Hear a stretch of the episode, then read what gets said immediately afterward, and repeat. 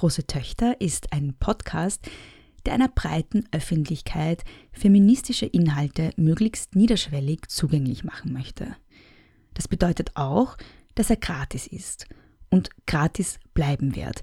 Man kann ihn kostenfrei anhören und kostenfrei abonnieren. Große Töchter ist aber auch gänzlich unabhängig und damit auf die Unterstützung seiner Hörerinnen angewiesen.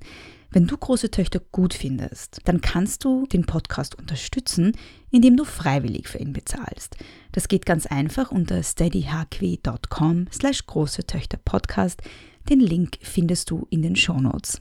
Deine Unterstützung auf Steady ermöglicht es, den Podcast weiterzumachen und besser zu machen. Dankeschön. Die Basis für Feminismus ist Empathie.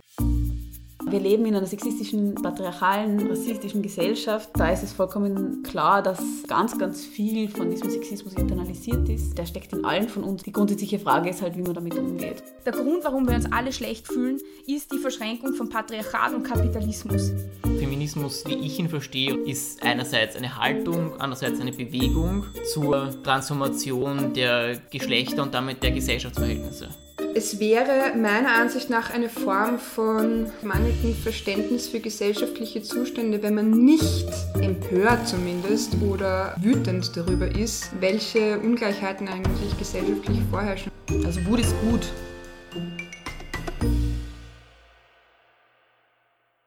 Hallo und herzlich willkommen bei Große Töchter. Wie immer möchte ich zu Beginn meinen neuen UnterstützerInnen auf Steady danken. Danke Jessica, Karin Burgi, Felix, Marion Claudia, Danke Johanna, Jennifer, Lea, Caroline, Pia, Clara, Toni, Stephanie und Lilian. Wenn ihr große Töchter gut findet und auch unterstützen wollt, dann könnt ihr das auf steadyhq.com slash große Töchter Podcast, große Töchter mit zwei S und OE. An der Stelle möchte ich anmerken, dass große Töchter aktuell aus gesundheitlichen Gründen nicht regelmäßig erscheinen kann. Ähm, eigentlich ist es ja so, dass jede zweite Woche eine lange Interviewfolge kommt und dann zwischendurch die kurzen Kommentarfolgen, die BSN-Folgen. Ähm, dieser Schedule ist mir gerade leider nicht möglich. Ähm, da bitte ich um Verständnis dafür. Ich weiß, dass es gerade auch ein schlechter Moment ist, weil es eigentlich sehr viele Themen ähm, zu besprechen gäbe. Ähm, ja, die Folge, die ihr heute zu hören kriegt, wurde auch schon im April aufgenommen. Also aktuell ähm, ja, bin ich nur dabei, ältere bereits aufgenommene Gespräche zu schneiden und zu veröffentlichen. Ähm, ich kann auch nicht versprechen, wann nach dieser Folge dann die nächste Folge kommt. Aber damit ihr keine neue verpasst, ist es auf jeden Fall sinnvoll, den Podcast zu abonnieren, gerade jetzt, weil eben die, der reguläre Plan äh, gerade nicht einzuhalten ist. Ähm, das Abonnieren ist ja gratis, das könnt ihr in jeder Podcast-App, ähm, aber ihr könnt mir natürlich auch äh, auf Social Media folgen, dann bleibt ihr auch up to date. Ähm, die Links dazu findet ihr alle in den Show Notes. Und ja, falls ihr mehr Hörstoff braucht, weil ihr gerade schon alle Folgen Große Töchter durchhabt und weil die Veröffentlichungsintervalle eben gerade länger und unregelmäßig sind, ähm, gerade zum Thema dieser Folge, nämlich Menstruation, haben wir bei meinem ersten Podcast She Who Persisted eine ganze Serie an Folgen gemacht, ähm, und zwar zu verschiedenen diesbezüglichen Themen, von Periodenarmut über Periodentabu bis hin zur Geschichte von Menstruationshygieneprodukten, Menstruation im Horrorfilm, alles Mögliche. Ähm, ich habe diese Folgen auch in den Shownotes verlinkt, dann könnt ihr euch da auch mal reinhören.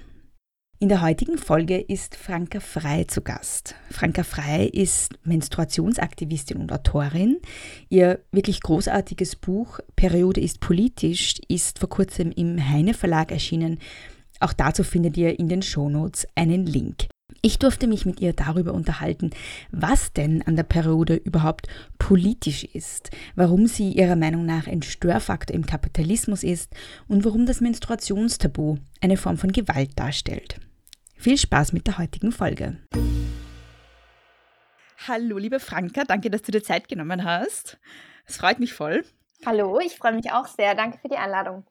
Ähm, ich beginne meine Podcast-Folgen immer mit Wer bist du und was machst du? Machst du dich mal kurz vorstellen? Ja, gerne. Also, ich bin Franka und ich bin Menstruationsaktivistin. Das ist immer eine Bezeichnung, die viele Fragezeichen in Gesichter zeichnet.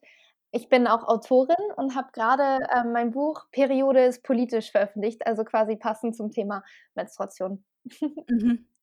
Ähm, genau, und dieses Buch Periodus Politisch ist übrigens voll toll. Ich habe es äh, ausgelesen eben und bin sehr begeistert. Ich finde, es ist ähm, ein sehr tolles, äh, ja, es, es schafft sehr viel Überblick über alle möglichen Themen in Bezug auf Periode und Politik eben. Ähm, aber deine Geschichte zum Thema Menstruation ist ja eine längere. Wie bist du denn dazu gekommen, das Thema überhaupt zu bearbeiten? Ja, spannende Frage. Also ich äh, bin nicht geboren als ähm, menstruationsversessene Fanatikerin sozusagen. Ähm, also ich werde sehr gerne das oder darauf äh, bezogen, dass ich äh, eine Begeisterung für das Thema hätte, aber tatsächlich ist diese Begeisterung bei mir gewachsen und eher durch einen Zufall entstanden. Also es war bei mir so, ähm, ich habe studiert, ich habe in, äh, in Deutschland, in Sachsen studiert, an einer Hochschule äh, Medien, Fernsehjournalismus und ich wollte gerne ein ähm, ich will nur sagen, ein feministisches Thema wählen.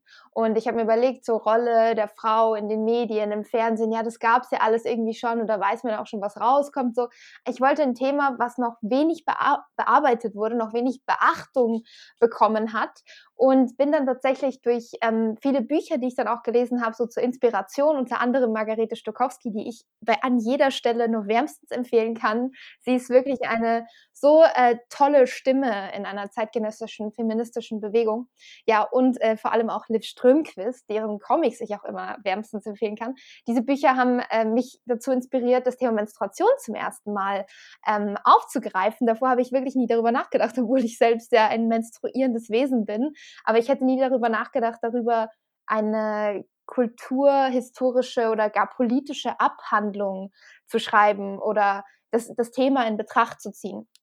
Und ich habe mich dazu entschlossen, genau, zu untersuchen, wie wird Menstruation in den Medien dargestellt. Klassisch im Bereich ähm, klassische Medien, eben Werbung, das kennt man ja, blaues Blut, Umschreibungen, äh, herumhüpfende, glückliche, schlanke, normschöne Wesen, die absolut nichts mit Menstruation zu tun haben, offenbar.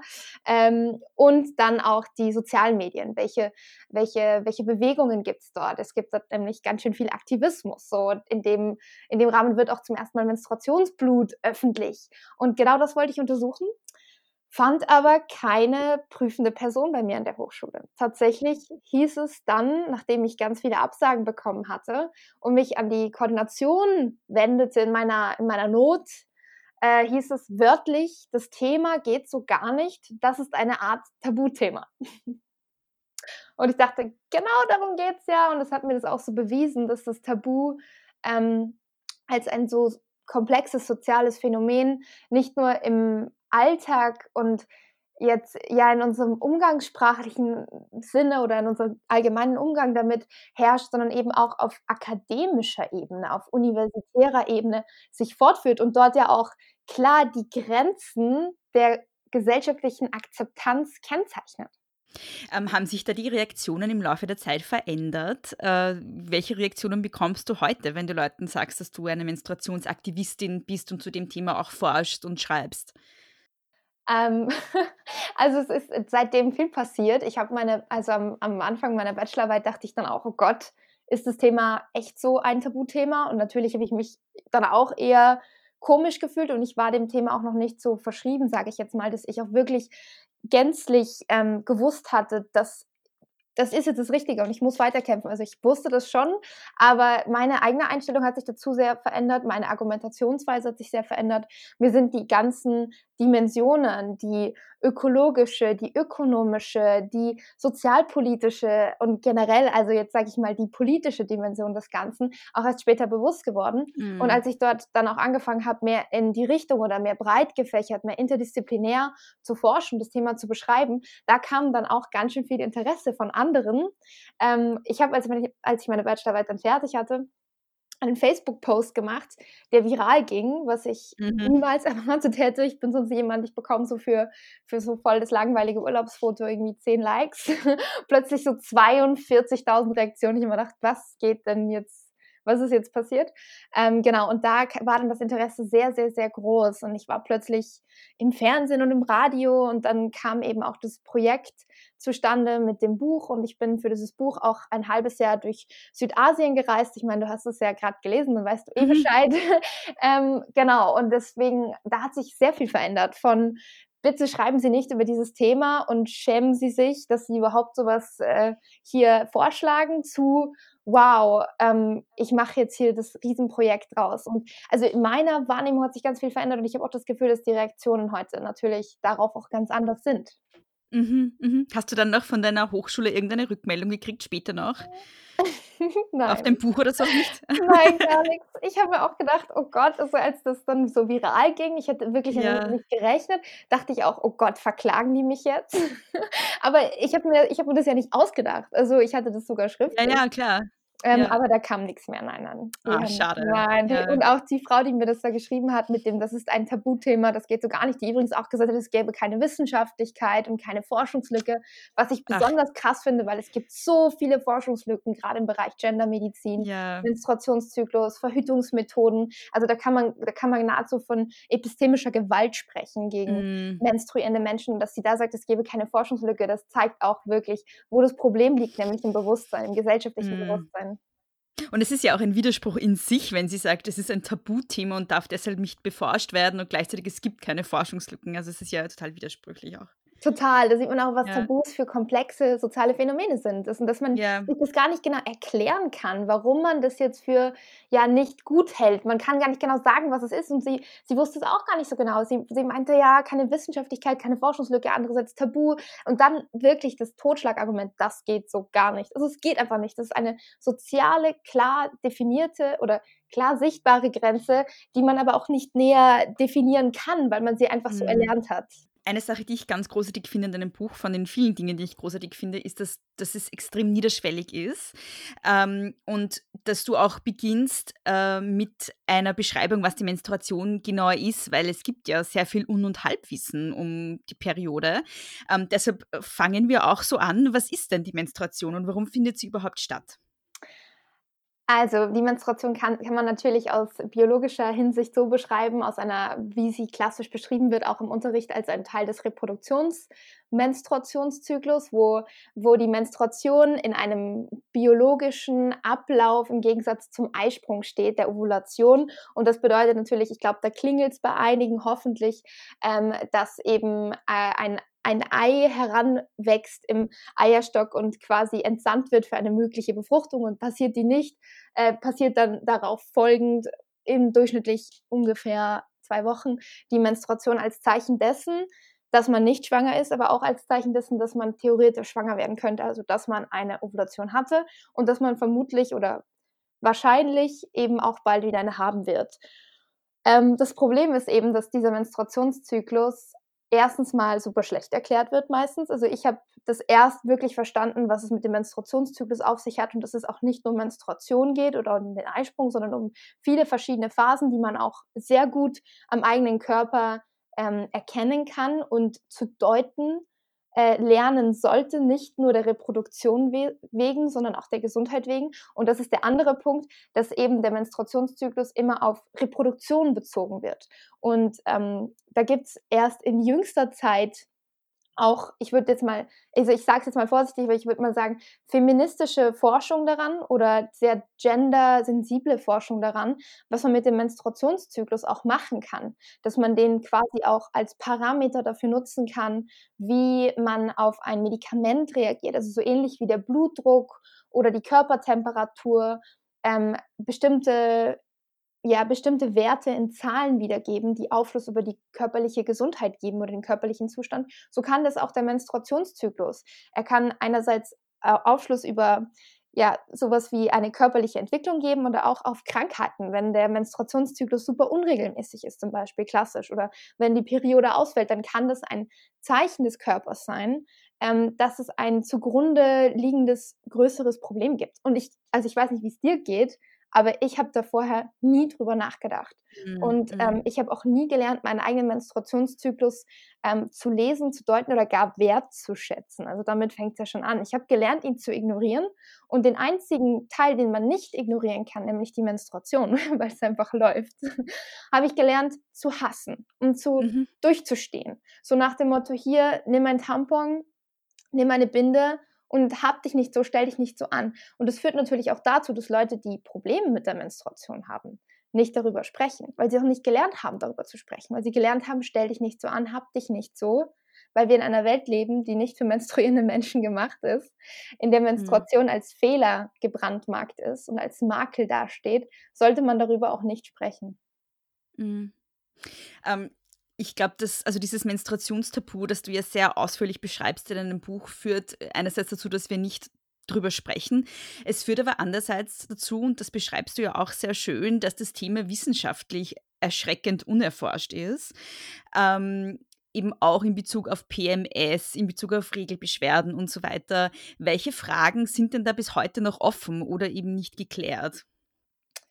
Ähm, ja, genau, das ist ein spannender Punkt, der, wo, wo, woran sich auch zeigt, dass das Tabu eben nicht nur in unserem engsten privaten Empfinden besteht, sondern eben auch auf wissenschaftlicher, auf einer akademischen Ebene, weil auch Wissenschaftende von bestimmten Weltansichten geprägt sind und auch sie können vielleicht auch gar nichts dafür. Also sie können in den meisten Fällen nichts dafür, da handeln nicht mutwillig, sondern es ist einfach nicht so in ihrem in ihrer Comfortzone oder ist es out, out of the box, so würde ich fast sagen, über Menstruation etwas zu machen, zu forschen.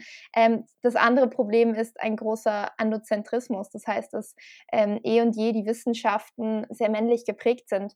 Ähm, denken wir an den vitruvianischen Mensch zum Beispiel von Da Vinci, sieht man so, der, die Norm für, für Körper und für Gesundheit sind männlich und dort existiert keine Menstruation, dort existiert auch keine Gebärmutter. So. Und ähm, daran sieht man schon, dass es ein historisches Forschungsdefizit gibt. Aber bis heute sind zum Beispiel ähm, nur ein Drittel der Personen, an denen Medikamente getestet werden, weiblich. Und selbst die Tiere bei ähm, Medikamentenversuchen an Tieren, zum Beispiel an Mäusen, sind meistens männlich oder ihnen werden die inneren weiblichen Reproduktionsorgane, also Gebärmutter und meistens eben die Eierstöcke entnommen, damit es keine hormonellen Schwankungen gibt, die die, die, die Ergebnisse dieser ähm, Experimente verzehren würden. Dabei ist es ja nun mal so, dass die Hälfte der Menschheit äh, zumindest einen Großteil ihres Lebens einen Zyklus hat. Ähm, also da sieht man eine große, erstmal eine, ich würde fast sagen, eine Ignoranz oder eine sich eingespeiste, ein Negieren des, des, der, der Menstruation, des Menstruationszyklus. Und ganz konkret, um auf deine Frage zurückzugehen, ähm, du hast schon gesagt, PMS. Also PMS ist ja bekannt als dieses ja, mythenumrankte, schräge Syndrom, was alle menstruierenden zu wild gewordenen Monstern macht und sie stiefelgroße Milkshakes in sich reinschaufeln lassen, Titanic schauen und heulen. ähm, PMS ist tatsächlich etwas ganz anderes. Und zwar ist es ein sehr vage oder sehr ja unscharf definierter Sammelbegriff für mehr als 200 Symptome, die alle vor der Periode, deswegen prämenstruelles Syndrom, weil oft wird, ja so, ja, du hast ja deine Tage, so, du bist deswegen so scheiße drauf. Ähm, es, es, geht vor allem um die Tage vor der Periode. Genau, ein unscharf definierter Sammelbegriff für mehr als 200 Symptome und das sind nicht nur Sachen wie Stimmungsschwankungen oder so, es kann schon dabei sein oder Trübsinnigkeit, sondern auch sowas wie eine erhöhte Sensibilität für Licht, oder ein veränderter Geschmackssinn oder ein veränderter Geruchssinn oder ein Anschwellen der Mundschleimhäute. Wenn man mal darauf achtet, das sind so viele Dinge, die uns, also das sind kleinere Symptome, mit denen, und Symptome, das hört sich immer so pathologisch an. Also ich meine, es sind einfach nur Zeichen, die der Körper einem gibt, dass bald die Menstruation stattfindet. Und oh mein Gott, ich hätte dieses Wissen so gut gebrauchen können, schon ja. so oft in meinem Leben. Und ich habe es erst jetzt gecheckt, so wow, ich habe auch PMS, obwohl ich das nie gedacht hätte. Genau. Man weiß überhaupt nicht, was PMS eigentlich wirklich ist. Man weiß nicht, wie viele Leute das haben, wenn man nicht weiß, was es ist. Es gibt keine einheitliche medizinische Definition davon. Und wir haben eben ganz starkes, kulturell geprägtes, konstruiertes, konstruiertes Bild von PMS, eben als sowas, äh, genau, was, was Mhm. Frauen halt quasi ein Fehler, was, was, was Frauen einen Fehler zuschreibt oder ein Problem wäre. Dabei ist es einfach nur eine Art und Weise, wie der Körper kommuniziert. Also ich will nicht sagen, dass, dass äh, PMS ein Spaziergang ist. Für viele ist es eben auch verbunden mit ganz vielen Problemen, die tatsächlich Probleme sind. Aber eben, das wäre sowas, wo man auch sagen müsste, okay, eigentlich wäre es interessant, das mal ein bisschen besser zu erforschen.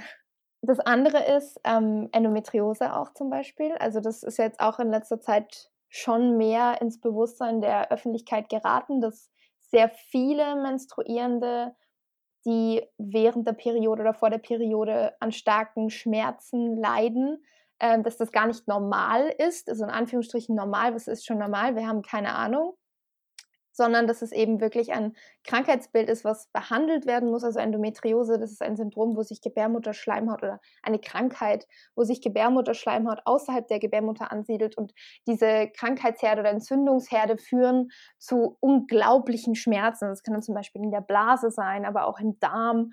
Und ähm, Mhm. das, das muss behandelt werden. Das kann nur, nur durch eine Magenspiegelung erkannt werden. Das muss, diese Entzündungsherde müssen operativ entfernt werden. Es gibt bislang noch keine besseren Therapiemöglichkeiten und alleine die Diagnose zu bekommen dauert im Schnitt zehn Jahre. Zehn Jahre, in denen man, in denen man wirklich kontinuierlich weiß, ich habe ein Problem, ich habe Schmerzen und man rennt dann von gynäkologischer Praxis zu gynäkologischer Praxis und bekommt immer wieder zu hören, ist es normal oder stellen sie sich nicht so an.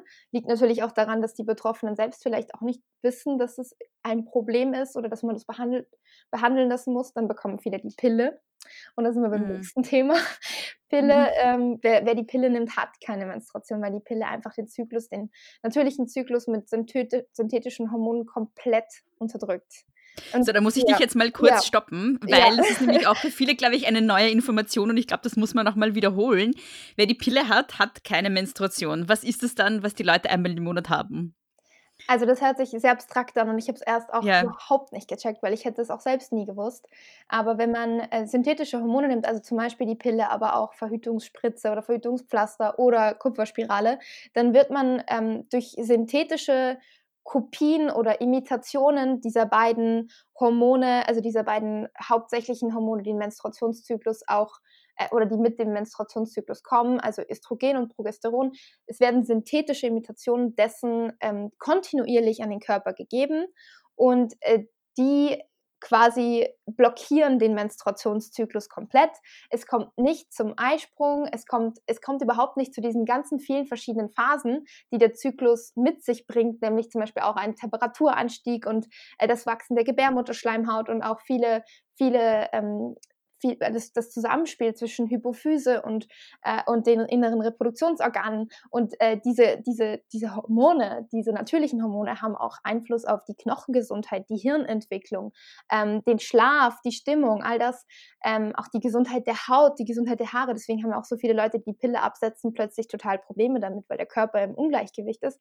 Ja, das alles führt auch dazu, dass die Menstruation nicht einsetzt und nicht kommt. Und das, was, das, was man hat, wenn man die, äh, die Pille dann aussetzt, klassisch mit diesen Placebo-Pillen, ist eine Abbruchblutung, eine Entzugsblutung, die nichts mit der Menstruation gemeinsam hat, außer dass sie ähnlich sieht. Sie ist tatsächlich eine, eine bewusst eingebaute Nachahmung, Imitation der Periode, um der Pille quasi diesen natürlichen Charakter zu geben. Man hat nämlich damals in den 60er Jahren versucht, die katholische Kirche davon zu überzeugen, dass die Pille ja doch irgendwie gar nicht so schlimm sei, weil sie ist ja doch irgendwie so natürlich und hat dann quasi das eingebaut, um diese Natürlichkeit nachzuahmen. Ja, aber der damalige Papst fand es trotzdem nicht gut und bis heute, bis heute hat, hat die katholische Kirche eher eine ab, abneigende Haltung gegenüber der Pille. Mhm. Wir haben ja schon jetzt die wissenschaftlichen Lücken angesprochen, zu denen das Menstruationstabu führt. Tatsächlich führt es aber auch zu Lücken in anderen Bereichen. Und du beschreibst da ganz schön, dass es eben auch zu sehr geringer Innovation führt in Bezug auf die Herstellung von Menstruationshygieneprodukten. Also ähm, einerseits gibt es wenig, äh, ja, also äh, möchte man glauben, dass sozusagen die Industrie, wenn die Hälfte der Menschheit sozusagen menstruiert, ein großes Interesse hat, äh, da zu forschen und neue Produkte auf den Markt zu bringen. Das ist aber schon ganz lange nicht mehr passiert. Und andererseits führt es auch eben zu Gesetzeslücken. Was hast du da äh, in deiner Recherche rausgefunden? Okay, ja, erst einmal zu der, zu der ersten Frage ähm, mit, der, mit der Innovation mit Menstruationsprodukten. Ich weiß nicht, wie es dir geht. Hast du, also du hast es gelesen, das heißt, du kennst die Antwort schon. Aber Ja. wenn du jetzt gedacht hättest, so was ist, ähm, wann, wann ist was erfunden worden? So der moderne Tampon und die Menstruationstasse. Hättest du dann wirklich gedacht, dass der Tampon im Jahr 1933 und die Menstruationstasse im Jahr 1937 erfunden worden ist? Also gerade die Menstruationstasse hätte ich für ein neues, äh, ein innovatives, ein neues innovatives Produkt gehalten. Also ich habe tatsächlich gedacht, ähm, dass das was ist, was ähm, erst so in den Zehnerjahren oder so entstanden ist, weil es da erst popularisiert wurde, wirklich. Ähm, ich wusste nicht, dass es schon so ein altes Produkt ist. Ja, das ist mir auch ganz genauso gegangen. Ich habe es überhaupt nicht glauben können, aber es wurde tatsächlich, also die Menstruationstasse ähm, wurde erstmals entwickelt äh, in einer frühen Form natürlich von einer US-amerikanischen Sängerin und Tänzerin namens Leona Chalmers. Und der Tampon wurde nur wenige Jahre vorher, vier Jahre vorher, von einem US-amerikanischen Orthopäden namens Earl Haas. Sie hieß, äh, ja, Leona Chalmers, habe ich schon gesagt. Ähm, er hieß Earl Haas, ähm, entwickelt. Und das ist ganz spannend, weil sich beide Produkte erstmal auf dem Markt nicht wirklich gut durchsetzen konnten. Und das liegt eben auch an dieser gesellschaftlichen Abneigung gegenüber weiblicher Sexualität, der, des, des gerne verschwinden lassens, Tabuisierens von weiblicher Sexualität, der Menstruation als Teil dessen eher ekelhaft gelesen und auch äh, als abwertend empfunden. Also es wurde dann quasi lieber eine Schwangere gesehen, die nicht menstruiert, als jemand, also das ist so 19. Jahrhundert kam, als jemand, der natürlich äh, versagt hat, weil Menstruation ist ja ein Zeichen von äh, körperlichem Versagen äh, auf, auf Reproduktionsebene quasi vollkommen versagt, erst schon keinen Penis und dann auch noch nicht schwanger. Also Menstruation an sich hatte schon immer irgendwie einen schlechten Ruf. Es war schwierig, diese beiden Produkte auf dem Markt zu etablieren und überhaupt zu verkaufen.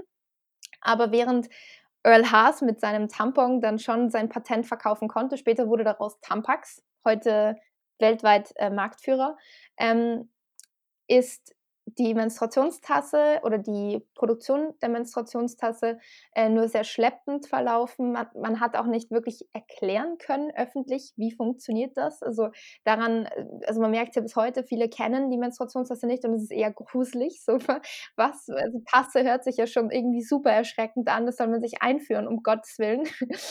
ähm, aber dann natürlich die Anwendungsweise, so wie soll das um Gottes Willen funktionieren, wie führe ich mich, mir das ein, wie läuft es nicht aus. Ähm, es gibt ja auch viele Größen und viele verschiedene, genau, Formen. So. Also ich, hab, ich kann mir gut vorstellen, dass es einfach sehr schwierig war, sich da, äh, also den Leuten da auch die Anwendung näher zu bringen. Und das andere ist auch, dass man mit der Menstruationstasse natürlich auch ein bisschen enger in, in, Kontakt mit dem eigenen Körper kommt und mit dem eigenen Blut, was natürlich auch schwierig ist äh, in einer Gesellschaft, in der das irgendwie als unrein gilt oder unrein gelesen wird, gerade wenn eine Frau sich selbst anfasst. Und das ist ja bis heute so die Abneigung gegenüber dem eigenen Blut, die, die sich ja auch noch durch die Gesellschaft zieht. Ja, und bislang ist dann nicht mehr viel passiert ähm, in dieser Innovation der Menstruationsprodukte. Die Menstruationstasse als, ich würde mal sagen, als die die Erfindung quasi der ökologischen Menstruation, also eine Menstruation, die nicht so viel Plastikmüll verursacht. Und da sind wir bei einem sehr großen Punkt, nämlich ja dem, der ökologischen Dimension der Periode. Ähm, genau, die ist erst in den letzten Jahren aufgetaucht wieder. Und ähm, ich hätte mir auch immer gedacht, sie ist eine Erfindung von veganen Hipstern des 21. Jahrhunderts. Aber nein, sie gibt es eben schon sehr lange. Und ich finde es sehr schade, dass ich niemals darüber Bescheid wusste, dass es erst im Zuge eines ähm, größeren Umweltbewusstseins quasi dann auch äh, an mich gekommen ist. Ich glaube im Jahr 2014 oder so. Äh, und einfach nur aus, aus dem Grund, dass ich weniger Müll verursachen wollte, aber es hat auch ganz viele andere Vorteile. Ich weiß nicht, darf ich dich so offen fragen, ob du auch Menstruationstassen benutzt? Ich benutze keine Menstruationstassen. Ähm, ich benutze auch keine Tampons. Äh, ich äh, bin grundsätzlich eine Person, die extrem große Regelbeschwerden hat immer und extreme Schmerzen. Und das ist der Grund, warum ich äh, grundsätzlich mir sozusagen nichts einführen möchte während meiner Menstruation.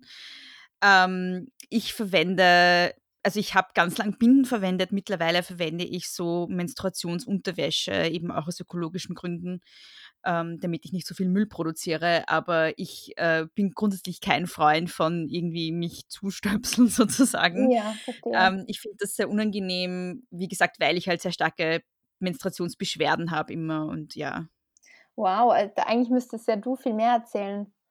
Warst du, also hast du denn ähm, eigentlich Hast du dann während der Periode oder vor der Periode mehr Schmerzen? Ähm, vorher und an den ersten beiden Tagen. Also es ist echt bei mir ganz, ganz schlimm. Es war auch immer so, dass ich äh, sozusagen am ersten Tag äh, von der Schule daheim bleiben musste und so. Ähm, mittlerweile ist es ein bisschen besser geworden, aber ich bin auch eine von jenen Frauen, die davon überzeugt ist, dass sie Endometriose hat eigentlich. Aber ähm, ich bin da auch äh, eine Zeit lang von Gynäkologe zu Gynäkologe getingelt und wurde nirgends ernst genommen und habe jetzt vor, dann ähm, demnächst, wenn das mit Corona alles vorbei ist, mal in eine Endometriose-Klinik zu gehen und mich da mal ordentlich beraten zu lassen. Aber ja, also das ist was, was mich schon sehr lange begleitet. Wow, ja, okay, krass. Mhm. Ja, dann, dann ist es ja doch eine Bestätigung dessen, was ich auch gehört habe. Also ich bin selbst, ja, ich bin selbst glücklicherweise nicht so betroffen von äh, Regelbeschwerden. Aber ja, ich finde es find mega wichtig, auch darüber zu sprechen und Leute auch zu ermutigen, da ähm, sich zu äußern. Das Problem ist halt, ich weiß, es ist bestimmt auch schon öfter erlebt, dass sie dann halt eher runtergemacht werden, nicht ernst genommen werden. Mhm. Und das andere ist mhm. mit der Pille. Ist es dir auch so gegangen, dass du öfter dann auch von, von vom Gynäkologen oder Gynäkologin die Pille verschrieben bekommen ja, hättest ja. sollen? Ja. ja. Das ist halt das Problem, ja. weil sie ist kein Allheilmittel. Sie wird aber als Allheilmittel eingesetzt, auch um die Periode zu regeln oder den Menstruationszyklus mhm. zu regeln. Aber wie gesagt, es, der Menstruationszyklus wird dadurch einfach nur außer Kraft gesetzt und die Entzündungsherde verschwinden dadurch nicht. Wenn man die Pille wieder ja. absetzt, wird es schlimmer teilweise sogar. Also es kommt zurück. Es ist eben ein Problem, das behandelt werden muss und das mehr, ja, mehr Beachtung äh, verdient. Absolut. Also ich meine, in welchem Jahrhundert leben wir denn? Mhm. Ja, und das ist halt für Frauen wie mich, also es ist echt ein monatlicher Horror. Also es ist wirklich so, dass ich ein, zwei Tage gar nichts machen kann und halt irgendwie mit Krämpfen im Bett liege. Und halt, ich habe nicht nur Schmerzen, sondern ich habe auch ähm, alle möglichen anderen Symptome. Also meistens geht das bei mir einher mit Erbrechen, mit starkem Durchfall. Also ähm, es ist jetzt ein bisschen eklig, aber es ist halt auch, äh, also das macht mich halt quasi auch arbeitsunfähig, meistens ein bis zwei Tage der, im Monat so. Und das ist halt ähm, ein Problem. Ja, es ist ein Problem und ich finde es weniger eklig als politisch. Also ja. ehrlich gesagt, ich finde es so krass, dass wir beschämt werden, darüber zu sprechen, dass es dir oder mir oder uns äh, als Gruppe jetzt äh, peinlich ist, darüber öffentlich zu sprechen. Aber genau das ist ja auch das, das Ding daran. Das ist äh, auch ein Unterdrückungsmechanismus, das Beschämen äh, und das mhm. Runtermachen von unseren ähm, Problemen, die als Befindlichkeiten gelten. Äh, weil, ja, weil da, da, merkst du einfach, dass wir in einer Welt leben, die wirklich, so wie ich eben schon mal gesagt, in einer Welt, die nicht für Menstruierende gemacht wurde. Eine Welt, die nicht darauf ausgelegt ist, dass man einen Zyklus hat. Das merkst du auch in der in der Arbeitswelt, dass es, dass es darum geht, einfach, also wir haben diese Fünf-Tageswoche oder Sechs-Tageswoche und es von dir wird verlangt, jeden, jeden Tag gleiche, gleichen Maßstab und Produktivität zu zeigen. Dabei bringt der Zyklus ja unterschiedliche Phasen mit sich. Und das mhm. ist ganz spannend, also wenn man da mal darauf achtet, mir zum Beispiel geht es so, ich, ich habe erst in den letzten Jahren gelernt, auf, auf die Phasen zu achten. Und ähm, wenn ich meinen Eisprung habe oder kurz bevor meinem Eisprung, ähm, fühle ich mich so, als könnte ich Bäume ausreißen. Das ist unfassbar. Ich hätte es nie gedacht, dass es bei mir wirklich so ist, aber ich bin dann sportlich voll dran, mega produktiv, lese voll die komplizierten Texte, bin redselig und dann andersrum, wenn ich, wenn ich meine Tage habe oder kurz davor meistens eher, dann ist es so ein Gefühl von, ja, fast von irgendwie so einer Art Stillstand, so ein bisschen Melancholie, so wie Ruhe vom Sturm, äh, Ruhe, vor der, Ruhe vor der Sinnflut. Und wenn die Periode dann einsetzen, ist es bei mir eher so ein Gefühl von, ha, okay, jetzt, jetzt sind wir wieder quasi on track, jetzt weiß ich wieder, wo wir stehen im, im, im Menstruationszyklus, Buch äh, gefühlt, ja, und dann ist es eben so, dass man diese Phasen auch nutzen kann. Und ich finde es eigentlich so krass, dass, dass es nicht getan wird, dass es eben, dass wir in einer Welt leben, die total auf Wachstum aus ist, auf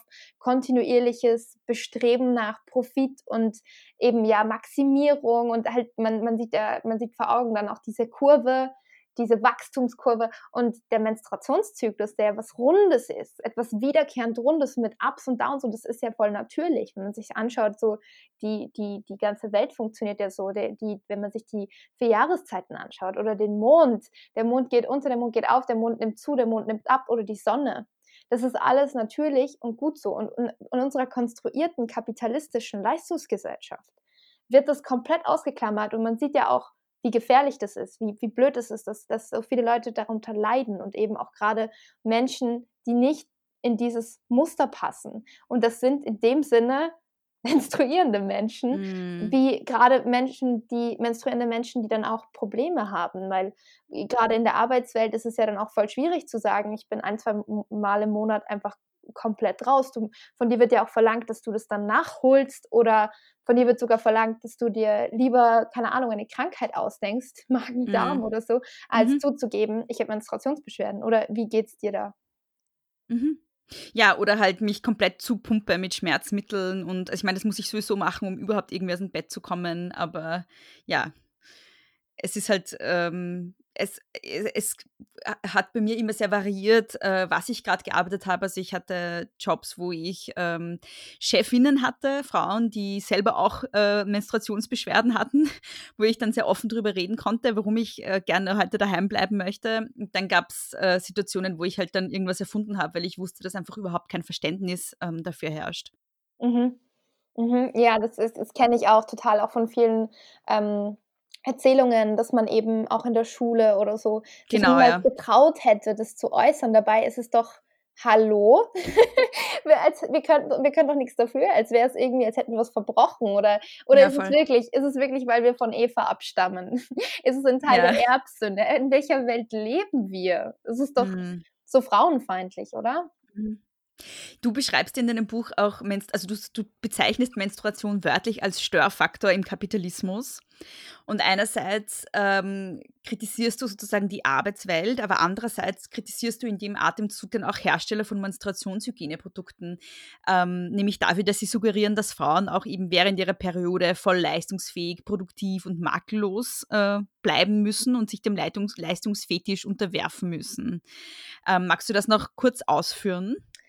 Ja, also es gibt verschiedene Dimensionen, äh, also in einer in einem Blickwinkel aus, aus wirtschaftlicher oder ökonomischer Perspektive auf Menstruation äh, wird Menstruation auf vielerlei Hinsicht äh, auch äh, wirtschaftlich total interessant. Also Mhm. einmal eben im Arbeits, in der Arbeitswelt, das habe ich gerade schon gesagt, also in der Arbeitswelt auch ausgeklammert, dabei kann man da auch total viel Potenzial draus schöpfen. Es ist natürlich auch wichtig, dass dieses Potenzial nicht nur für andere genutzt wird oder für Unternehmen oder im Sinne des Kapitals, sage ich jetzt mal so, ähm, um eben die, die, die letzte Leistung auch noch aus einem Individuum rauszupressen, sondern eben auch für sich selbst. Ähm, dass, man, dass man die individuelle Leistungsfähigkeit für sich selbst nutzen kann und mehr auf den eigenen Körper hört. Der, der andere Punkt ist ähm, der Markt für, für ähm, Menstruationsprodukte, ähm, der natürlich ein großer Markt ist, wenn man sich überlegt, die Hälfte der Menschheit menstruiert. Und ähm, äh, Menstruationsprodukte, wie wir sie kennen, diese wiederverwend, äh, die nicht wiederverwendbaren Menstruationsprodukte, also Einmalprodukte, klassisch jetzt Tampons, Binden, wo ich auch immer nur gelernt habe, es gibt nur diese beiden Sachen und Slip-Einlagen Mhm. vielleicht noch. Das ist eine sehr westliche Erfindung. Also ich habe es eben schon gesagt, wurde in den, in den Vereinigten Staaten ähm, von Amerika ähm, in den 30er Jahren erfunden und dann so inner, innerhalb der 50er, 60er Jahre kam es dann auch in äh, Europa an, auch in Deutschland und Österreich. Ähm, aber es ist eben eine sehr westliche Geschichte und durch die Globalisierung entwickelt sich dieser Markt jetzt aber immer mehr in Richtung Asien. Und ich war für meine Recherchereisen, für mein Buch auch in Indien und Pakistan, Bangladesch und Nepal. Und dort merkt man, dass viele auch noch gar, also ich sage jetzt noch, aber eigentlich passt es, passt das Wort eigentlich gar nicht so gut rein. Also dass dort traditionellere Methoden, ähm, insbesondere Stoff Stoffreste oder halt Stoffe verwendet werden während der Menstruation. Und das wird gerade als total, ähm, ja, rückständig, barbarisch gesehen. Wir müssen immer aufpassen. Wir reden aus einer Perspektive. Also wir sind damit aufgewachsen, dass wir uns ähm, da unten gebleichte Synthetik hinpacken und das empfinden wir dann als Hygiene. Und dort ist es seit eh und je nicht so gewesen. Aber durch die Globalisierung und durch ein sehr westlich geprägtes Idealbild kommt jetzt auch dort so die Message an, das, was ihr macht, ist total in Anführungsstrichen barbarisch und rückständig und äh, führt dazu, dass ganz viele Mädchen nicht zur Schule gehen und führt zu Infektionen und Krankheiten und ist irgendwie total, ja, so schlimm. Dadurch hat sich dieser Markt für die Menstruationsprodukte äh, total nach Asien verlagert. Es ist der größte wachsende Markt äh, Südindien boomt komplett. Das, was wir als Always kennen, diese Binde, wird übrigens dort als Whisper verkauft. Ja. ja, also so viel zu Self-Empowerment. Die werben ja auch sehr gerne damit, dass sie junge Frauen unterstützen und ihnen das Selbstbewusstsein zurückgeben. Und das ist so, mhm. aber Menstruation äh, lieber nur geflüstert. So. Ähm, ja. Die gehen dort auch in die Schulen und klären die Mädchen auf. Äh, ich sage es jetzt, ich, ich formuliere das so, aber eigentlich meine ich das sehr kritisch. Ähm, das ist natürlich eine versteckte Werbung für diese, ähm, für diese Firmen, für diese Hersteller, die damit ihr Produkt im extrem großen Stil äh, vermarkten und verkaufen und die werden äh, unterstützt, Spendengelder, NGOs, alle sind dabei und es ist natürlich sehr produktorientiert und wir müssen aufpassen. Also ich will nicht sagen, dass es nur schlimm ist. Natürlich ist es auch gut und dort wird es auch teilweise habe ich halt auch selbst gemerkt, sehr positiv angenommen, dass dort äh, Binden erhältlich sind. Natürlich erleichtern sie auch das Leben in einer Welt, die Menstruation nicht sehen will, weil Binden halt besser halten als im Stoff. Ähm, aber wir müssen natürlich total aufpassen, dass da die objektive, ähm, unvoreingenommene Aufklärung darüber und auch dieses, diese wirkliche Empowerment und Self-Care und auch die Entscheidungsfreiheit äh, bestehen bleibt oder nicht komplett überrumpelt wird von einem äh, profitorientierten Denken. Klingt es mhm. zu abstrakt, was ich sage? Nein, nein, nein, kann man, macht kann man. Okay, kann man ja. nachvollziehen. Das ist halt wichtig, weil wir leben in einer Gesellschaft, in der in der es immer um Konsum und Waren, Produkte und Profite geht. Und es zeigt sich auch am Thema Menstruation extrem. Äh, da gibt es dieses unglaublich tolle Zitat von Chris Bobel. Das ist eine ähm, amerikanische ähm, Genderforscherin und auch Menstruationsforscherin und auch Aktivistin, die ähm, hat gesagt, in einer, in, in einer kapitalistischen Welt ist die Sprache der Menstruation die Sprache der Produkte. Und das zeigt es ja ganz deutlich, wir kennen keine Menstruation, die ohne Produkte stattfindet. Wir reden oft nur oder wir, wir hören oft nur von Menstruation äh, in der Werbung und dort wird ja ganz klar ein Bild gezeichnet, nämlich auch auch nicht, dass, dass, dass das direkt gesagt wird, so Menstruation ist ekelhaft, beherrscht dich, sondern uns wird es eben unterschwellig beigebracht durch die ganzen Bilder und die Umschreibungen und so weiter. Ähm, und da sieht man eben, dass diese Sprache der Produkte unser Bild von Menstruation komplett einnimmt, weil es die einzige Informationsquelle ist für viele. Mhm. Übrigens auch in Deutschland und Österreich so, dass ja. äh, das genau, dass das dann äh, sehr sehr oft im Zusammenhang mit einer Firma oder mit Herstellern äh, die Aufklärung passiert. Ähm, bei mir war es zum Beispiel auch so. Ich habe die Menstruation wurde, es wurde so schlecht aufgeklärt und dann haben wir so ein paar gesponserte Produkte bekommen. Ich weiß gar nicht mehr von welcher Marke, äh, aber mhm. es war klar, irgendwie so unvoreingenommen ist es nicht. Wie war mhm. das bei dir?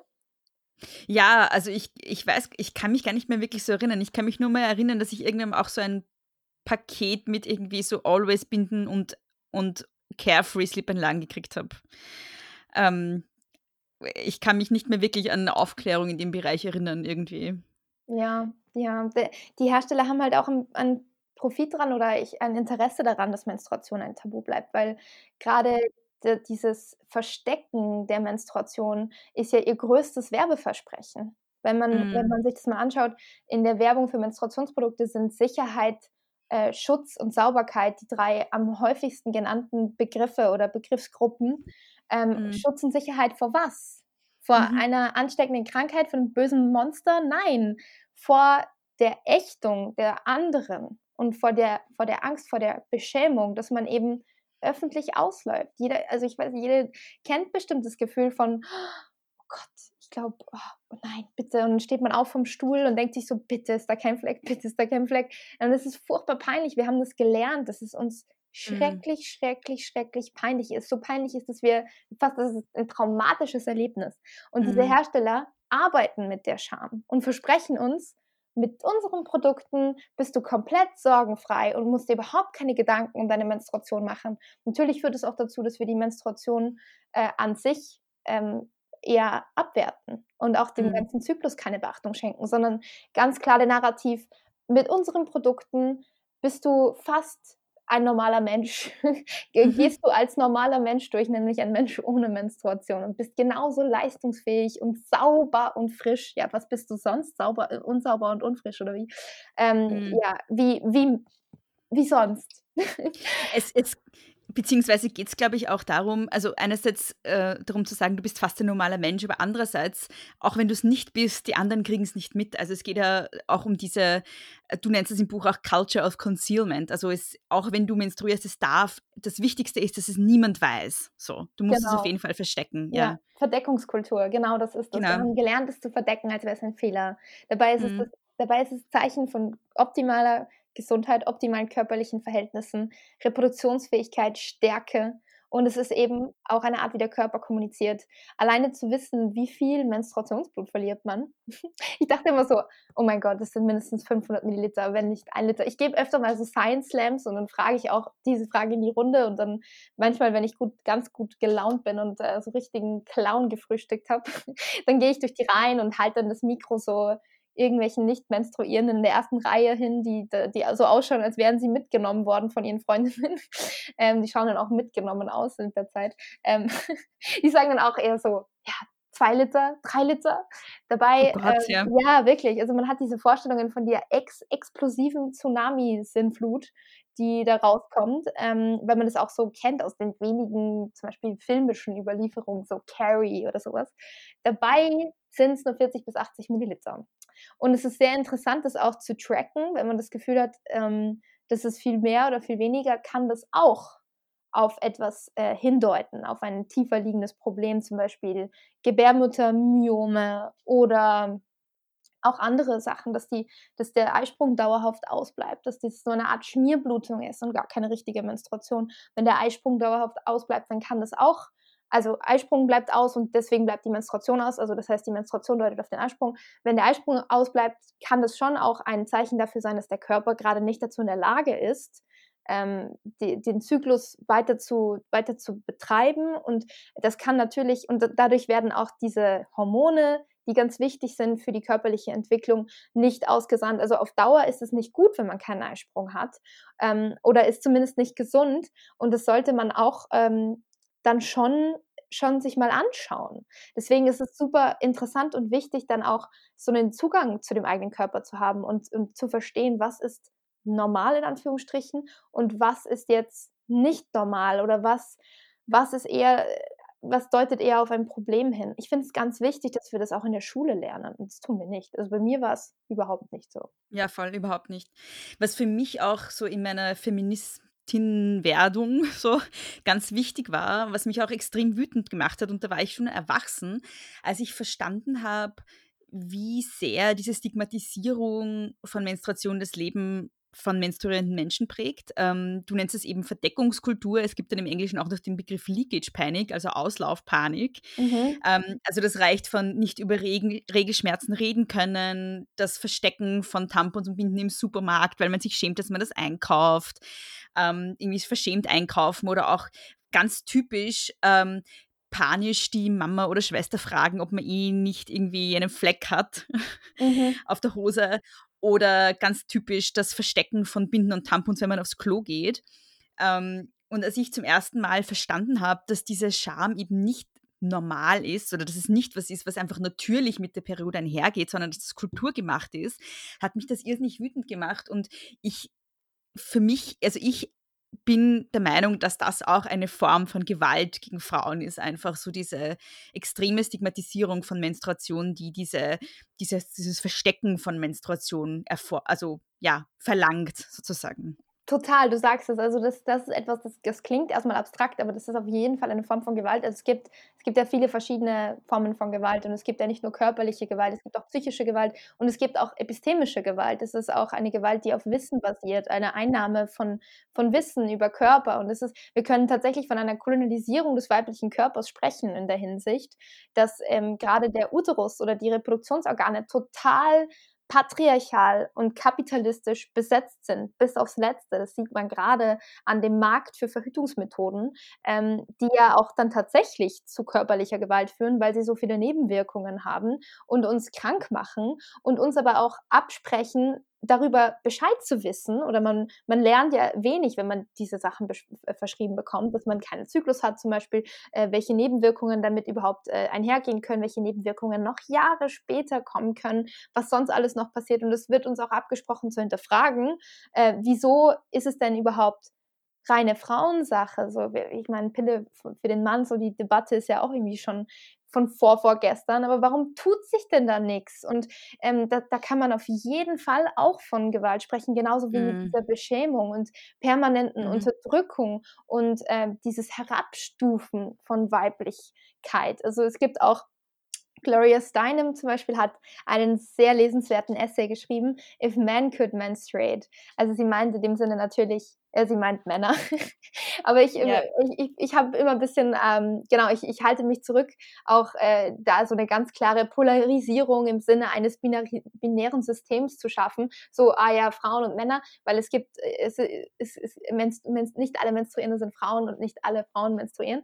Aber mhm. sie hat eben geschrieben, if men could menstruate, und da geht es um einen Entwurf einer Welt, in der Menstruation kein weibliches Phänomen ist, sondern ein männliches. Und sie schreibt eben, wie man darüber prahlen würde, wie viel Blut man mm. verloren hat und wie, wie stark die Schmerzen nicht waren. Und Philosophen würden meinen, sie sind nur so klar im Geist, ähm, weil sie diese körperliche Nähe zur Natur haben und den Zyklus in sich. Und Priester würden meinen, sie können nur Priester werden, weil sie haben ja diese göttliche Reinigung einmal im Monat und Frauen haben das ja nicht und deswegen sind sie so unrein. Und in Late-Night-Talkshows würde äh, darüber gesprochen und es gäbe ganze Serien darüber und so weiter und so fort. Ich habe mir das auch so ein bisschen als Inspiration genommen in meinem Buch, um eine kleine Welt zu entwickeln, in der Menstruation nicht ein männliches Phänomen wäre, aber einfach nur kein Tabu mehr wäre oder anders gelesen werden würde, weil eigentlich hätten wir wirklich einen Grund, ähm, der Menstruation mehr Beachtung zu schenken und auch stolz darauf zu sein. Es ist quasi der sprichwörtliche rote Ferrari in der Garage,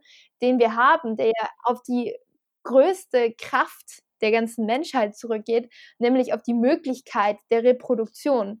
Und da merkt man wieder, wie krass verstrickt es ist.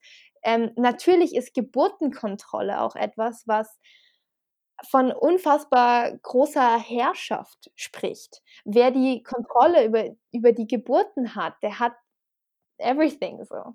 Und ähm, dass, dass Frauen dieses Wissen genommen wird über ihren eigenen Körper, spricht ja sehr für eine Welt, in der ihnen auch die Kontrolle oder ja die Macht über ihren eigenen Körper und über die Reproduktion im Allgemeinen genommen wird. Ähm, ich weiß nicht, ob das jetzt zu weit führt, aber man kann es zum Beispiel auch auf die Hexenprozesse anwenden. Also warum wurden im Mittelalter äh, oder ab dem Mittelalter in Europa so viele Menschen und äh, meistens Frauen verfolgt und äh, gefoltert und ermordet? Viel, viele, vielerorts oder oft waren das auch Menschen, die ein bestimmtes Wissen hatten über Reproduktion, ähm, das, das einer patriarchalen kirchlichen Welt nicht gepasst hat. Mhm. Wie ist denn das, also vielleicht hast du es teilweise auch schon jetzt beantwortet, aber wie ist das Tabu um die Periode denn überhaupt entstanden? Warum ist Periode heute so ein tabuisiertes und stigmatisiertes Thema? Weil du beginnst ja dein Buch auch mit so Negativpreisen an Menschen, die sich da besonders unter Anführungszeichen verdient gemacht haben, die Periode zu tabuisieren und stigmatisieren. Wie kann man das so ein bisschen geschichtlich auch nachzeichnen, zeichnen, wie dieses Tabu so entstanden ist? Ja, das ist ganz spannend. Also in unserer äh, westlichen Kultur, sage ich jetzt mal, äh, zeichnet sich eigentlich relativ klar ein, ein durchgängig negatives Bild von der Menstruation ab. Also das geht schon auf die Antike zurück. Äh, viele Interpretationen dessen, ähm, dass die Menstruation ein Zeichen von Fehlerhaftigkeit ist, Minderwertigkeit, körperlicher ja, Unterlegenheit. Ähm, dann hin bis zur Giftigkeit. Da gibt es auch ganz viele verschiedene sehr unterhaltsame Texte darüber, mm. äh, was alles giftig wird und tot umfällt, wenn eine Menstruierende um die Ecke kommt und Spiegel werden matt und Elfenbein rostet und Hunde werden tollwütig und Bienen sterben, äh, laut Plinius dem Älteren zum Beispiel. Und dieser äh, Mythos der giftigen Menstruierenden halt, hält sich bis ins 20. Jahrhundert. Also wir haben da auch dazwischen noch ähm, Paracelsus, der meint, äh, Menstruation ist das giftigste Blut der Welt. Und eben auch ein, ein Wiener Kinderarzt 1920, der meinte, ähm, dass die Frau giftig ist, wenn sie ihre Regel hat. Und all das, und dieser Mythos hat sich wirklich sehr, sehr lange gehalten. Also ich weiß nicht, meine Oma zum Beispiel denkt bis heute, dass man keine Buttercreme äh, anrühren kann, wenn man menstruiert. Mhm. Und es gibt ja auch diesen Mythos der, der, der Sahne, die nicht steif wird. Also einmal diese ganz klare Sicht auf Menstruation als eben etwas Giftiges, dann aber auch der Zyklus und die hormonelle Komplexität, sage ich jetzt mal, des weiblichen Körpers als ein Fehler, der oft pathologisiert wurde. Ähm, bis, bis in die 80er Jahre wurde, in den, wurde bei der US-amerikanischen Raumfahrtbehörde, bei der NASA, ähm, dagegen argumentiert, ähm, Frauen ins All zu schicken, unter, mit der Begründung, dass es ja doch schon irgendwie sehr schwierig wäre, eine so ähm, psychophysiologisch komplexe Person mit einer komplizierten Maschine zusammenzutun. Also, mhm. Also und dieses Pathologisieren von Frauen aufgrund ihrer Hormone, das kennt man ja auch ähm, gerade im 18., 19. Jahrhundert äh, ganz stark ähm, in Zusammenhang mit Hysterie oder diesen Nervenkrankheiten, Irrenanstalten für Frauen, wo sie ja auch da in der Hinsicht sehr stark unterdrückt worden sind, ihnen eben auch die Vollwertigkeit abgesprochen wurde. Sie wurden zum ähm, Forschungsobjekt, zu Versuchskaninchen und zu Opfern von wirklich perversen äh, Vorstellungen und Ausartungen von dem, was Menschen als Medizin betrachtet haben oder als medizinische Forschung. Und so wurde auch argumentiert, dass sie nicht an Schulen gehen sollen. Es war auch mhm. im 19. Jahrhundert ähm, als eben dann die Frage aufkam, Anfang ähm, des, ähm, des 20. Jahrhunderts war das sogar, ob Frauen an die Unis gehen sollten, hieß es ja nein, ähm, von verschiedenen Ärzten und Är also Ärzten, Neurologen haben dann auch ähm, so argumentiert, dass wenn Frauen sich körperlich zu sehr, äh, nicht körperlich, ähm, kognitiv, intellektuell zu sehr anstrengen, dann fließt ja ganz viel Blut in ihr Hirn und dann haben sie nicht mehr genug Blut für ihre Reproduktionsorgane und für die Menstruation und deswegen schrumpft die Gebärmutter und äh, infolgedessen gebären Frauen keine Kinder mehr und wir sterben alle aus. also mhm. ganz krass, deswegen ähm, Negativ-Image von Menstruation hängt auch immer mit dem Negativ-Image von Weiblichkeit und auch mit Reproduktionsfähigkeit und auch mit der Kontrolle von Frauen als äh, domestizierte Haus- und Reproduktionswesen zusammen. Mhm. Ähm, genau. Und dann natürlich kirchliche oder religiöse Aspekte der Unreinheit. Das, im, im, dritten Buch Mose steht eine ganze Seite darüber, wie unrein eine Menstruierende ist und dass sie nach sieben Tagen nicht einfach nur zurückkommt und dann wieder rein ist aus dieser Isolation, in die sie sich begeben muss, äh, wo auch ihr Lager unrein wird und alle, die mit ihr reden, werden unrein, alle, die mit ihr reden, die mit ihr reden, werden unrein. Mhm. Nein, es muss, müssen auch noch zwei Tauben geopfert werden und äh, genau, das ist im dritten Buch Mose, dass die zwei Turteltauben von einem Priester geopfert werden müssen, um Sühne zu erwirken wegen ihrer Unreinheit. Dann gab es auch viele religiöse ähm, Interpretationen davon, dass Menstruation ein Teil der Erbsünde sei, weil wir auf Eva zurückgehen und sie eben diesen Apfel beziehungsweise die verbotene Frucht beziehungsweise was auch immer gegessen mhm. oder welche Grenzüberschreitung sie auch immer dort äh, gewagt hat. Ähm, übrigens auch interessantes Pendant dazu, der Adamsapfel. das heißt, mhm. dass ähm, Eva quasi schon die Frucht verschlungen hat und deswegen hat sich quasi dann auch, äh, die haben sich die Schmerzen beim Gebären, die Schmerzen beim Menstruieren und generell die Menstruation in ihrem Körper festgesetzt als Strafe. Und bei Adam, der die Frucht erst so ein bisschen angeknabbert hatte, der hat sie noch im Hals stecken und dann kam Erzengel Gabriel und ähm, hat ihn quasi daran gehindert, das runterzuschlucken und so ist dann der mhm. Adamsapfel entstanden. Das finde ich eigentlich mhm. einen sehr netten Vergleich zur Menstruation. Sonst werden mhm. auch nur schlechte Vergleiche gemacht, so wie rasieren oder kacken oder so.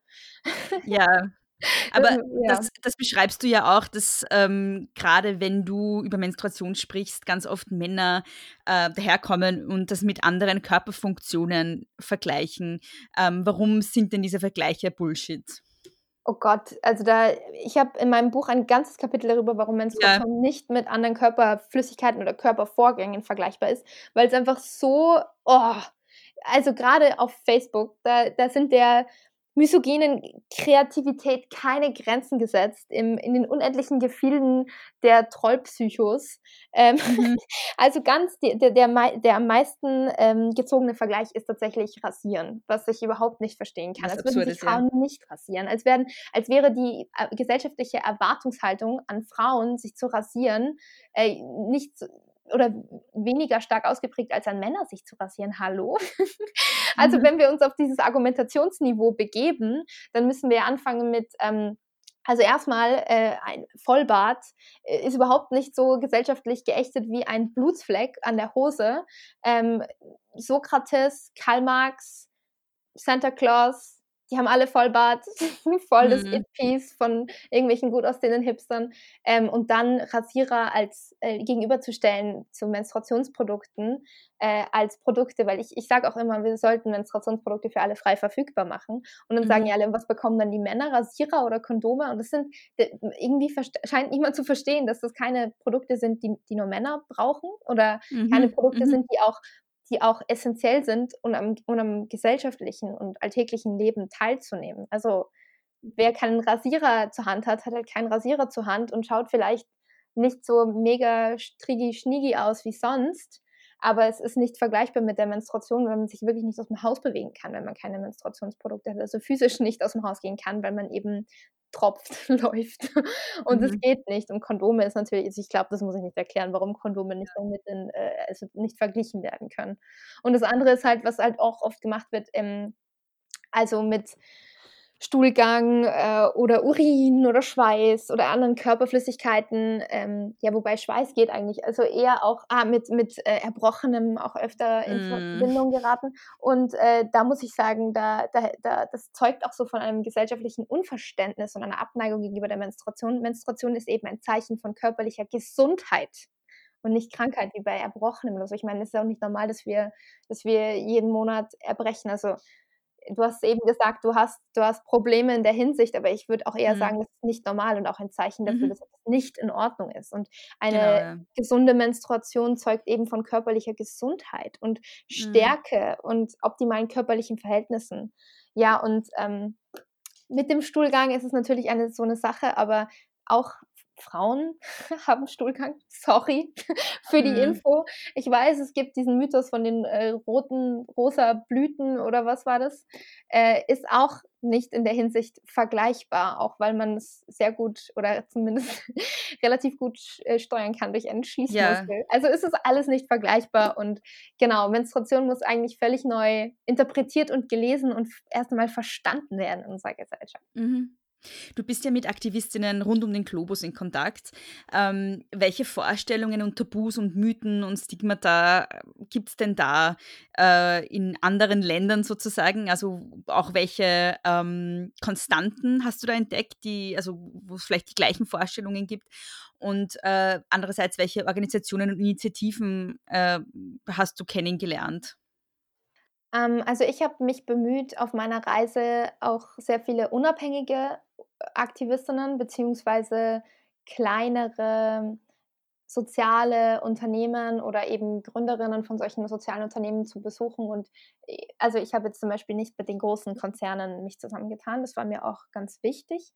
Ähm, was, was ich durchwegs bemerkt habe, und ich habe mich mit Leuten aus der ganzen Welt tatsächlich ähm, unterhalten, also auch mit ähm, zum Beispiel mit einer Aktivistin aus Brasilien, mit einer Aktivistin aus Uganda, aus Südafrika, ähm, also aus verschiedenen Teilen der Welt auch. Und man merkt, dass es überall so mehr oder weniger eine stark ausgeprägte Abneigung gegenüber der Menstruation äh, gibt, auch gerade was diesen Unreinheitsgedanken betrifft. Ähm, überall gibt es Mythen, ähm, dass Menstruierende eine schädliche Wirkung auf eine Form von Essen, Nahrung, Materie haben könnte, sogar auf Menschen. Ähm, relativ stark ausgeprägt ist dieser Unreinheitsgedanke auch gerade in hinduistischen Kulturen oder hinduistischen Communities. Ähm, in Indien und Nepal gibt es auch relativ, also gerade in eher traditionelleren Gemeinschaften, ähm, auch dieses Ritual oder Zeremonien oder eben ja die Tradition, auch Menstruierende hm, örtlich abzugrenzen, auszuschließen aus der Gesellschaft und ihnen einen ähm, eigenen Ort zuzuweisen. Ähm, das ist auch bekannt als Menstruationshütten, die es auch schon in früheren Kulturen und Gesellschaftsgruppen äh, gab, zum Beispiel auch im Kaukasus oder so und auch in vielen ähm, afrikanischen ähm, verschiedenen Gesellschaftsgruppen. Das ist eigentlich ganz interessant, weil es ist ein zweischneidiges Schwert. Also einmal, wie ich gesagt habe, geht es auch, es geht um Ausgrenzung und um Unreinheit und es schwingt auch immer dieser Unreinheitsgedanke mit, dass sie eben auch gefährlich sein können. Auf der anderen Seite, und das ist wirklich, also das lässt sich auf zwei verschiedene Arten und Weisen betrachten, ähm, wird ihm dadurch ja auch eine Art von Respekt gezollt, dass sie eben Macht haben, dass sie gefährlich sind. Und früher wurden auch menstruierende Frauen aufgrund ihrer Verbindung zum Mond oder ihrer, ihrem, ihrer, also diese, diese, diese abgefahrene Fähigkeit, Menschen zu produzieren und zu bluten ohne Wunde und Verletzung, äh, ja, geehrt und gefürchtet. Und man dachte, wow, besser nicht zu nahe kommen, so sonst, sonst passiert was Schlimmes. Und ähm, gerade dort habe ich dann auch bemerkt, dass dieses ich nenne es jetzt mal Menstruationsexil, aber das ist kein, äh, kein fertiger Begriff, ähm, für viele auch nicht nur mit Diskriminierung und Stigmatisierung in Verbindung steht, sondern von vielen auch so verstanden wird, dass es eine Möglichkeit ist, sich ein bisschen zurückzuziehen und zurückzunehmen. Und da sind wir wieder in einer Welt bei uns, wo sowas überhaupt nicht in Frage käme, dass man sich quasi mal gönnt und sagt, ich habe jetzt gerade Pause. Und dort ist es dann auch so, dass diese Frauen, die aufgrund der Menstruation gerade eben nicht im Haus sind oder so, dass die dann auch keine Hausarbeit machen müssen und keine Feldarbeit. also es ist schon irgendwie ähm, genau unterschiedliche Lesart, aber muss man, also ich kann darüber gar nicht urteilen. Ich kann nur beschreiben, was ich beobachtet habe und was mir erzählt wurde, weil ich es auch gar nicht verstehen kann, weil ich dort nicht aufgewachsen bin, weil ich ganz andere Normen mitbekommen habe. Und ähm, eben, es ist sehr interessant. Es gibt auch in Nepal, ich war in Nepal bei einer Aktivistin, bei einer jungen Studentin, die Aufklärungsworkshops macht. Und in Nepal ist es teilweise sehr stark ausgeprägt, diese diese ja, Tradition, die nennt sich Chaupadi, wo eben Frauen auch gerade in ländlichen Gebieten in Viehstellen übernachten müssen oder so während der Menstruation und das ist natürlich eine Menschenrechtsverletzung, wenn es nicht mit dem, mit der Zu, mit dem Zustimmen dieser Personen einhergeht, wenn sie einfach exkludiert werden. Teilweise erfrieren Menschen oder sterben. Also es sind tatsächlich auch dieses Jahr Leute gestorben an einer äh, Lungenvergiftung, weil sie ein Feuer gemacht haben in, in dieser Menstruationshütte oder sie werden von wilden Tieren angegriffen oder sie, es, es, es werden, es, es passieren sexuelle Übergriffe, Vergewaltigungen, all das. Das ist natürlich grauenhaft. Das darf man auf keinen Fall relativieren, das ist eine Menschenrechtsverletzung. Diese Aktivistin hat mir aber auch erzählt, es gibt eine Tradition, die nennt sich Gufa, das heißt wortwörtlich Höhle. Und da ähm, ist es eben so, dass man am Anfang mit zum Beginn der Periode, zum Beginn des reproduktiven Alters mit so elf, zwölf Jahren äh, eine Zeremonie durchläuft, wo man mehrere Tage eben auch in Anführungsstrichen weggesperrt wird. Äh, bei ihr in ihrer sehr ich sage jetzt mal, modernen Familie. Die sind auch gar keine Hindus, es sind Buddhisten, aber es ist trotzdem ähm, eben nach einem Hindu-Ritual. Ähm, dort ist es so, sie war in ihrem eigenen Zimmer für mehrere Tage, hat Netflix geschaut und hat Schokolade bekommen und Geschenke und so. Und am Ende dieser Zeit, dieser Isolation, ist sie dann quasi eine Frau und wird symbolisch mit der Sonne verheiratet. Und es gibt ein riesiges Fest und die Nachbarn kommen und es gibt ganz viel Essen und sie wird gefeiert. Und es ist eben, also ja, es ist ein, ein etwas, was wir nicht verstehen können, zwischen Stigmatisierung und Diskriminierung und größtem Respekt und äh, ja, Wertschätzung äh, von, von Weiblichkeit und Reproduktivitätsfähigkeit, die wir in unseren Kulturkreisen so nicht kennen. Hm. Du beschreibst ja auch, dass das Periodentabu auch negative Folgen für die Bildung von Mädchen hat. Ähm, kannst du das vielleicht auch noch näher ausführen? Ja, das ist, wobei das ist natürlich auch ein bisschen schwierig, aber in, ähm, also viele Studien, Umfragen, ähm, gerade von ähm, internationalen NGOs, Organisationen wie zum Beispiel UNICEF oder Plan International zeigen, dass eben das Periodenstigma und auch der fehlende Zugang zu Menstruationshygiene, das heißt Menstruationsprodukte, aber auch sowas wie sanitäre Anlagen, also die Möglichkeit, mhm. Menstruationsprodukte auch zu wechseln und Privatsphäre und sowas, äh, dazu führt, dass ganz schön viele Mädchen auf der Welt nicht zur Schule gehen.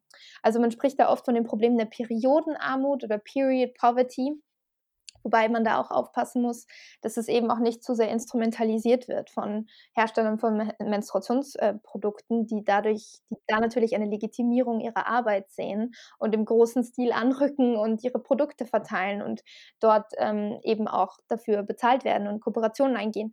Ähm, natürlich ist ein Teil dessen die fehlende, der fehlende Zugang zu Menstruationsprodukten, aber eben auch sowas wie sanitäre Anlagen, Toiletten, wir brauchen frisches Wasser, wir brauchen Seife, wir brauchen einen Ort, wo man Menstruationsprodukte ähm, entsorgen kann.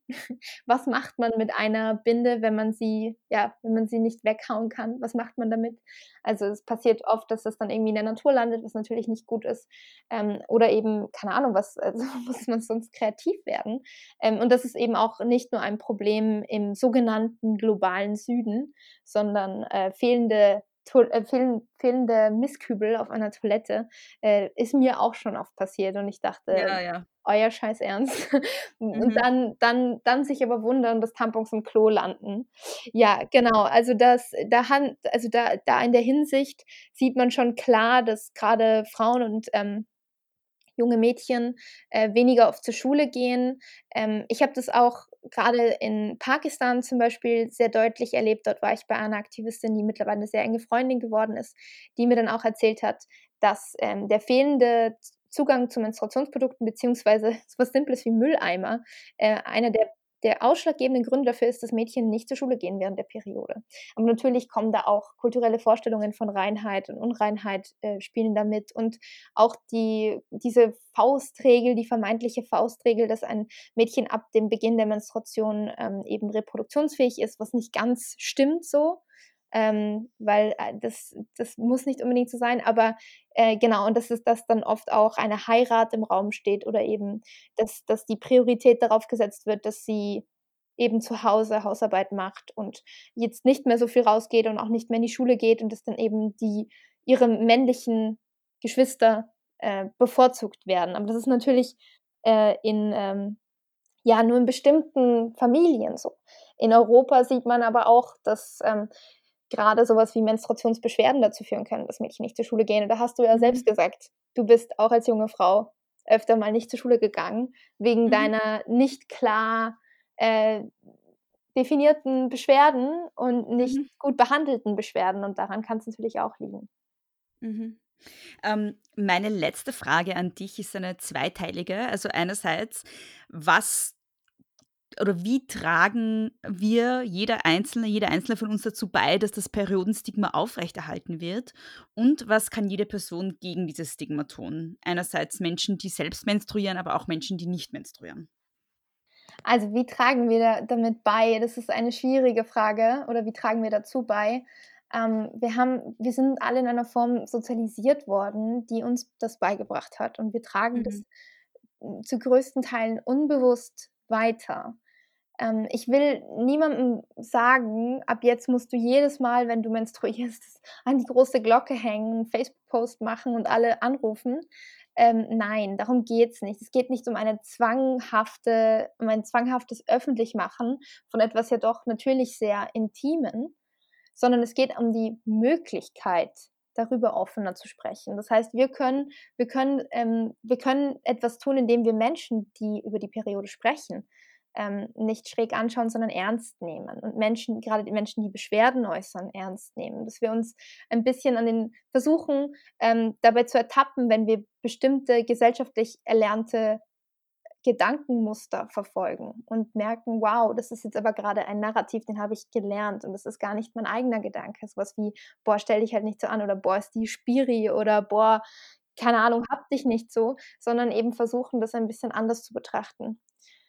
Langfristig denke ich aber, es ist eine Frage der Bildung und Aufklärung und das muss in der Schule stattfinden, dass wir eben auch langfristig ein anderes Bild von der Menstruation erlernen. Was war die zweite Frage? Ich habe es vergessen. Ähm, die zweite, es, es, war, es war einerseits, ähm, wie tragen wir alle dazu bei und andererseits, was können wir tun gegen das Stigma? Ja, okay, dann, dann habe ich es ja eigentlich schon beantwortet. Also, Hast du beantwortet, vor, genau. Ja, vor, Ja. Allem, vor allem ernst nehmen. Und ich denke, dass sich auf politischer Ebene dann auch noch viel ändern muss. Eine Deklarationspflicht für die Hersteller von Menstruationsprodukten muss her, dass sie angeben müssen, was in diesen Produkten drinnen ist. Eine, eine breitere Auswahl an Menstruationsprodukten und auch nicht, dass, dass die einzige Art ökologische Menstruation ähm, also eine ökologische Menstruation zu haben und nicht das Gefühl zu haben, man, man verpestet die Umwelt, so entweder Menstruationstassen oder Biotampons sind oder irgendwas. Also selbst in irgendwelchen Menstruationstassen werden Stoffe gefunden, Substanzen gefunden, die zu Organschäden führen können. Und man weiß es eben nicht genau, weil keine Deklarationspflicht besteht. Ich finde, diese Verantwortung sollte uns von, von Seiten der Regierung, von Seiten des Staats, von Seiten eines, einer gesetzlichen Regelung genommen werden, dass wir nicht die Verantwortung dafür übernehmen, ob die Menstruation jetzt umweltschädlich ist oder gar gesundheitsschädlich. Es sollte klar sein, dass diese Produkte keine gesundheitsschädlichen Folgen für uns haben und es sollte klar sein, dass diese Produkte gut und sicher zugänglich sind. Und zwar an Schulen, Universitäten, öffentlichen Orten, da wo Menschen sie brauchen, weil wir suchen uns nicht auszubluten und ich finde, es hat ein bisschen mehr Respekt verdient, dass wir bluten. Das ist zum Beispiel auch was, was ich nicht wusste, dass ähm, Hersteller von Menstruationshygieneprodukten nicht deklarieren müssen, was drinnen ist in diesen Produkten. Das fin- finde ich einen Skandal eigentlich. Also, Ja. Das wusste ich nicht. Ja, also ich weiß jetzt nicht genau, wie es in Österreich ist, aber in Deutschland sind sie äh, als Gebrauchs- oder als ja, Bedarfsgegenstände kategorisiert und es sind also genauso kategorisiert wie Bettwäsche oder Spielzeug oder Putzmittel oder Geschirr. Das sind so Sachen, die mit der entweder mit Lebensmitteln in Kontakt kommen oder mit, vorübergehend mit der Haut in Kontakt kommen, von außen. Und das ist ja überhaupt nicht vergleichbar. So einen Tampon oder eine Binde tragen wir über mehrere Jahre hochgerechnet ähm, unseres Lebens durch die Gegend an den empfindlichsten Schleimhäuten unseres Körpers. Das gelangt direkt in die Blutbahn. Also empfindlicher kann man nirgends sein. Und ähm, das heißt jetzt nicht, oh Gott, in jedem Tampon ist jetzt voll der toxische Stoff, aber allein, dass es nicht richtig abgesichert ist und dass es schon dazu führen kann, dass auch gerade, also zum Beispiel in Menstruationstassen wurde letztens Benzofol entdeckt und es ist krebserregend und kann eben zu organischen oder Organschäden führen ähm, und auch immer wieder in Tampons und auch immer wieder gerade in billigen äh, Slip-Einlagen und Binden werden Weichmacher gefunden und sonst welche künstlichen Stoffe und ich finde einfach, dass wir sollten diese Angst nicht haben. Es sollte mehr auf, darauf aufgepasst werden, dass sowas um Gottes Willen kein Problem sein sollte. Mhm. Mhm. Liebe Franka, wir haben jetzt voll lang geredet. Gibt es noch irgendwas, was ich nicht gefragt habe, was dir wichtig ist, was du gern noch loswerden möchtest? Nein, tatsächlich habe ich wirklich viel gesagt, was mich, ähm, was mir auch auf den Lippen gebrannt hat. Ähm, Mhm. Ich denke, dass es eigentlich ja sehr umfangreich war. Was meinst du? Bist du zufrieden? Ich bin super zufrieden. Aber vielleicht gibt es ja noch irgendwas, was du unbedingt loswerden möchtest. Deshalb habe ich gefragt. Nein, ich will nur sagen, ich finde echt, ich bin ein großer Fan von deinem Podcast und ich finde es echt Oh, mega cool. danke. Auch gerade mit den großen Töchtern. Ähm, ich bin auch in Österreich aufgewachsen tatsächlich. Und Das weiß ich, das habe ich gelesen. Ja, in Salzburg. Und es ist irgendwie immer, immer wieder schön, wenn ich auch ein bisschen mehr zurück in meine Heimat gehen kann, auch mit, Ja. meinem, mit meinem politischen Aktivismus oder alleine mit meiner Meinung. Und wenn ich auch sehe, so, wow, in Österreich tut sich voll was. Und ich finde es mega cool, auch dieses Kollektiv, was ihr da habt, mit, mit vielen Leuten, die mitmachen und eben einen Mhm. feministisch starken Standpunkt vertreten. Also, wie gesagt, ich bin ein großer Fan und ich hoffe, dass man sich mal auch wieder nach Corona dann auch real sieht, po postkoronal in, in Persona quasi. Voll, ich wollte gerade sagen, ich habe dich, als du in Wien warst, also ich habe irgendwie gesehen, dass du Anfang März in Wien warst, da habe ich dich irgendwie verpasst, aber falls du wieder mal kommst, dann würde mich das voll freuen, wenn wir uns mal persönlich austauschen könnten. Würde mich auch sehr freuen. Ja, wer weiß, wann es das nächste Mal dazu kommt. Ja, aber genau, ja, aber es wird dazu kommen. Und Ja, äh, genau, dann, dann, dann freue ich mich, dann, dann trink mal, trink mal irgendwie eine Häube. ja. ähm, magst du zum Schluss noch den Leuten sagen, wo sie dich im Internet finden und ähm, nochmal den Titel deines Buches? Ja, also ich bin tatsächlich auf Instagram äh, relativ aktiv. Woanders bin ich ein bisschen schläfrig geworden, muss ich sagen.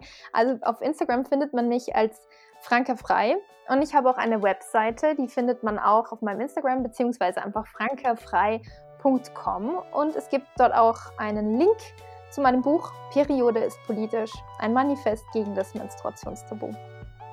Sehr schön. Vielen lieben Dank dir. Ich danke dir. Vielen lieben Dank, Franka, für das Interview und danke an euch fürs Zuhören. Den Link zu Franka Freys Instagram-Profil, zu ihrem Buch und zu ihrer Homepage findet ihr in den Shownotes. Da findet ihr auch Links zu Folgen meines ersten Podcasts Psychopassisted, die sich auch mit dem Thema Menstruation auseinandersetzen. Große Töchter findet ihr at große Töchter auf Instagram. Mich findet ihr at Frau Frasel auf Instagram und Twitter. Und wenn ihr mir ein E-Mail schreiben wollt, wenn ihr mir etwas mitteilen wollt, dann könnt ihr das unter großetöchterpodcast.gmail.at oder einfach auch über das Kontaktformular auf der Homepage großetöchter-podcast.at. Vergesst nicht, den Podcast zu abonnieren, damit ihr keine Folge verpasst. Wenn ihr ihn gut findet, dann freue ich mich über eine Bewertung und eine Rezension in eurer Podcast-App. Ich freue mich außerdem, wenn ihr über den Podcast postet und FreundInnen erzählt von den Folgen, die euch gefallen. Ja, und den Steady-Link zum, zum finanziellen Support des Podcasts findet ihr wie immer auch in den Shownotes. Es gibt übrigens mittlerweile auch die Möglichkeit, in Große Töchter Werbung zu schalten. Alle Infos dazu findet ihr ebenso in den Shownotes. Bis zum nächsten Mal. Nicht kleinkriegen lassen.